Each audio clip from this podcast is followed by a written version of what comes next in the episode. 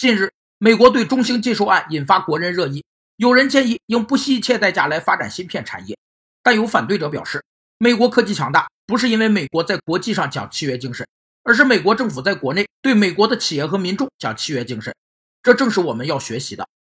契约精神是指存在于商品经济社会，并由此派生的契约关系和内在原则，它要求社会中的每个人都要受自己诺言的约束，信守约定。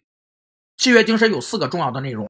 一是自由精神，包含选择缔约者自由、决定缔约内容和方式自由；二是平等精神，指契约主体的地位平等，双方平等的享有权利、履行义务；